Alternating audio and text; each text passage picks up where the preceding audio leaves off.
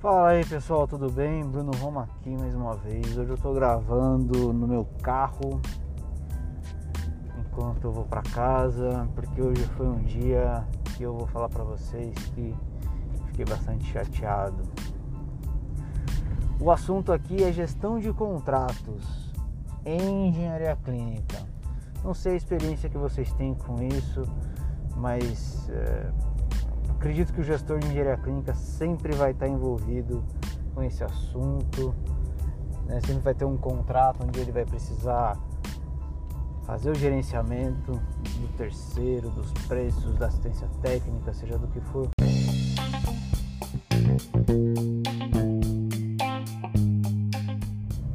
E o que aconteceu hoje, né, para me deixar assim e gravar, querer gravar um carro mesmo?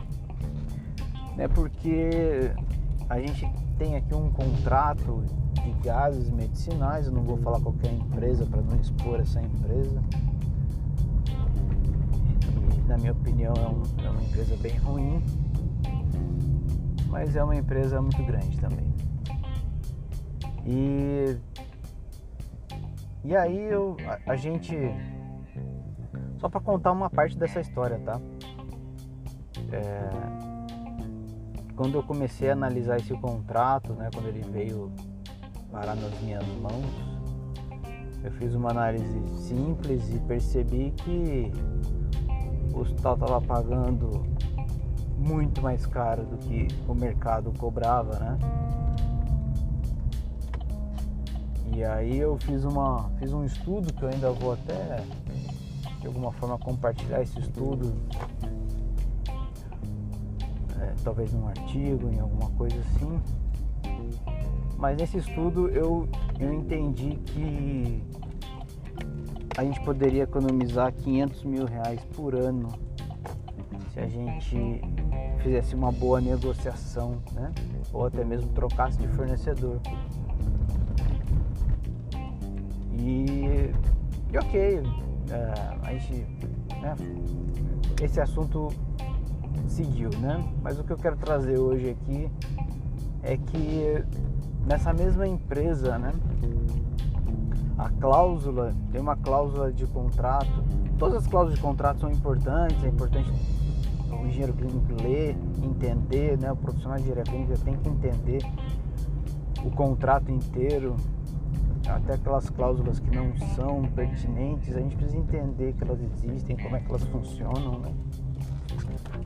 E, e aí tem uma cláusula, todo o contrato tem a cláusula de reajuste dos preços, né? Então que vai buscar aí reajustar. Aí você vai ter contrato que reajusta a cada, sei lá, 12 meses, né? Geralmente é 12 meses, eles atrelam a algum índice de mercado, é, ou às vezes eles não atrelam a nenhum, né?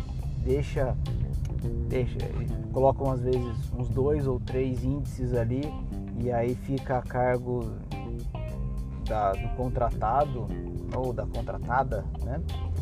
Escolher qual índice que, que lhe cai bem.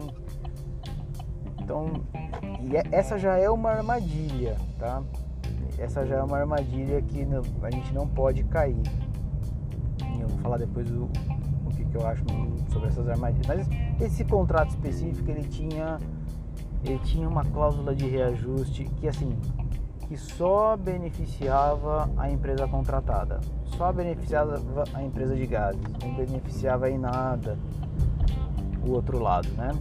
Nesse caso o hospital. E a, e a cláusula ela era tão, tão esquisita que ela permitia que o fornecedor é, reajustasse o preço do contrato quando ele quisesse, ou seja, não tinha nenhuma, nenhuma trava de, de período, né, dizendo que teria que ser a cada 12 meses ou a cada 6 meses. Não, não tinha nada, então ele poderia reajustar quando ele quisesse.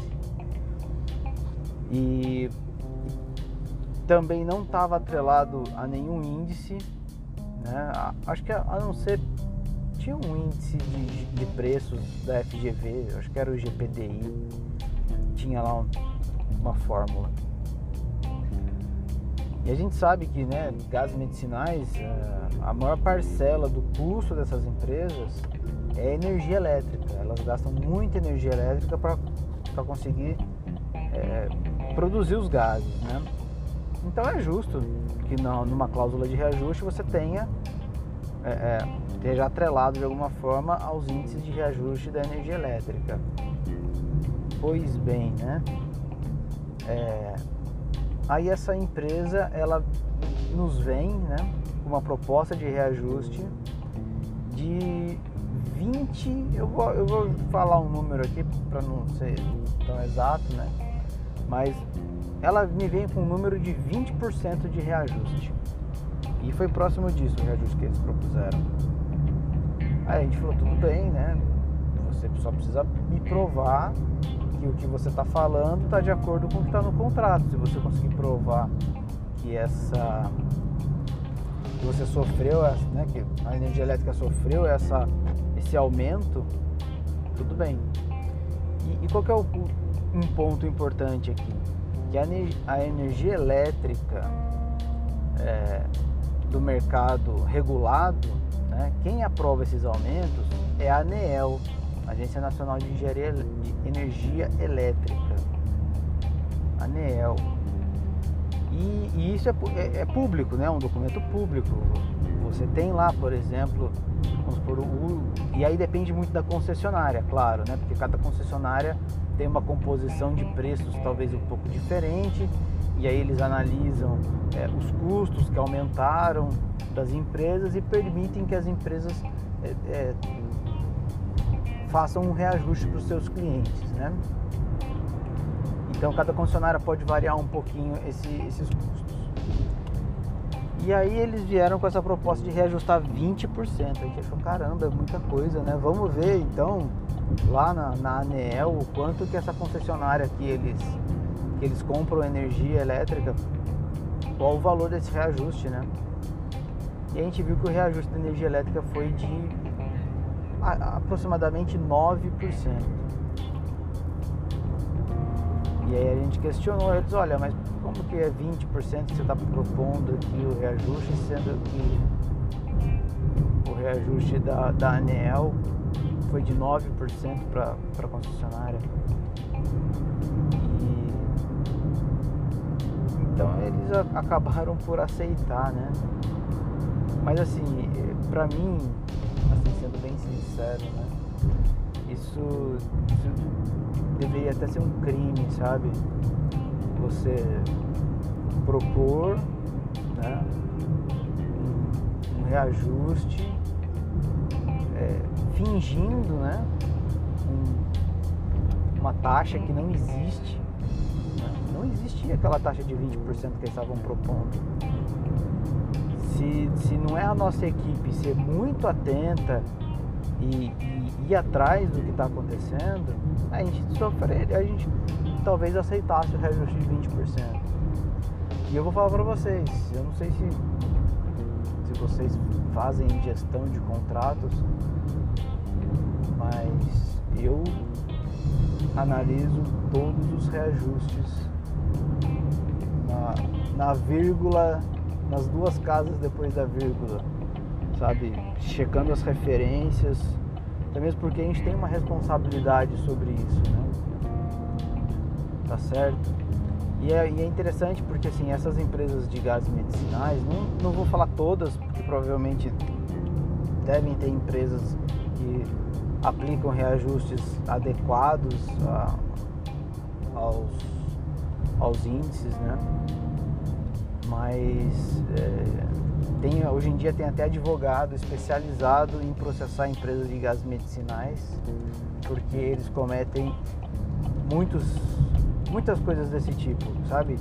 De aumentos abusivos, é, contratos completamente desequilibrados. E tem outra. Esse contrato tem uma outra pegadinha também, né? É, vocês podem procurar aí os contratos que vocês têm, que é o, o prazo de permanência do contrato. E, porque assim, né? é muito engraçado isso. A empresa, ela. Você vai fazer uma concorrência de gases medicinais. E aí a empresa, ela, você vai talvez consultar todas as empresas do mercado, vamos supor, sei lá, quatro, cinco empresas que estão hoje no mercado. E aí você fatalmente, né, sua diretoria ou a equipe de compras que não está tão afiada com esse tipo de mercado, vai querer optar por aquela empresa que tem o menor custo global, né? Porque você vai contratar vários gases, você vai colocar ali uma expectativa de consumo anual, vai fazer um cálculo e vai chegar.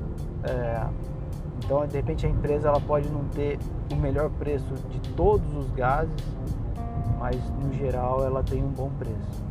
Só que a gente não pode esquecer que é, o custo do produto é um dos itens que precisa ser analisado é, na hora de, da contratação de uma empresa, né, da concorrência de uma empresa. É só um dos itens.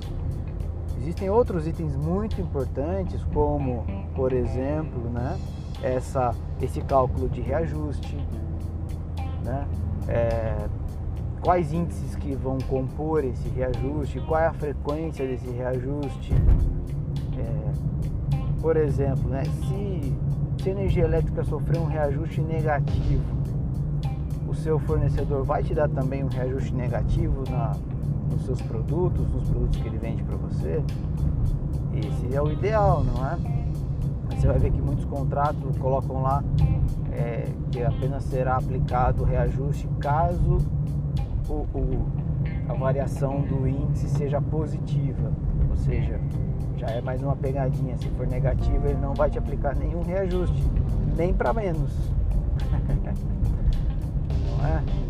é? Tem essa pegadinha do, do prazo, né, de, de permanência no contrato. Muitas vezes, ele te dar um preço muito bom, ele vai te pedir: olha, você precisa fazer um contrato comigo aí de pelo menos 4 anos, 5 anos de fornecimento. E essa é a grande pegadinha, tá? Porque aí eles querem que você faça um contrato de 5 anos e com uma cláusula de reajuste que ele pode reajustar quando ele quiser. Então ele ele faz, você faz hoje um contrato que ele é o preço mais barato do mercado, certo? Daqui a cinco anos, quando você estiver encerrando o contrato, pode ser que você esteja pagando duas vezes o que o mercado está cobrando, três vezes o que o mercado está cobrando e dependendo da audácia, até muito mais do que isso, tá bom? Se o cara te reajustar, por exemplo, 20, 25% ao ano os seus gases, em, em, quatro anos você vai estar tá pagando um valor bem grande. Tá? Então, dou essa dica para vocês e vocês podem ter certeza que em breve eu vou montar um curso lá no meu site brunoroma.end.br justamente para esmiuçar todos esses detalhes de gestão de, de contratos. Vou falar desse, dessa questão de, de contratos de gases medicinais. E, e eu tenho certeza que tem muito hospital perdendo, né? Imagina 500 mil reais por ano. Se a gente não tivesse visto isso a tempo, essa esse valor só iria crescendo, iria ser uma bola de neve cada vez maior. Mas é isso aí, espero que vocês tenham gostado desse episódio. Vai ser um episódio secreto. Eu nem vou distribuir nas redes sociais só para quem entrar aqui que vai saber desse episódio. Tá certo? Um grande abraço aí para vocês. Tenham todos uma boa noite. Ou bom dia ou boa tarde.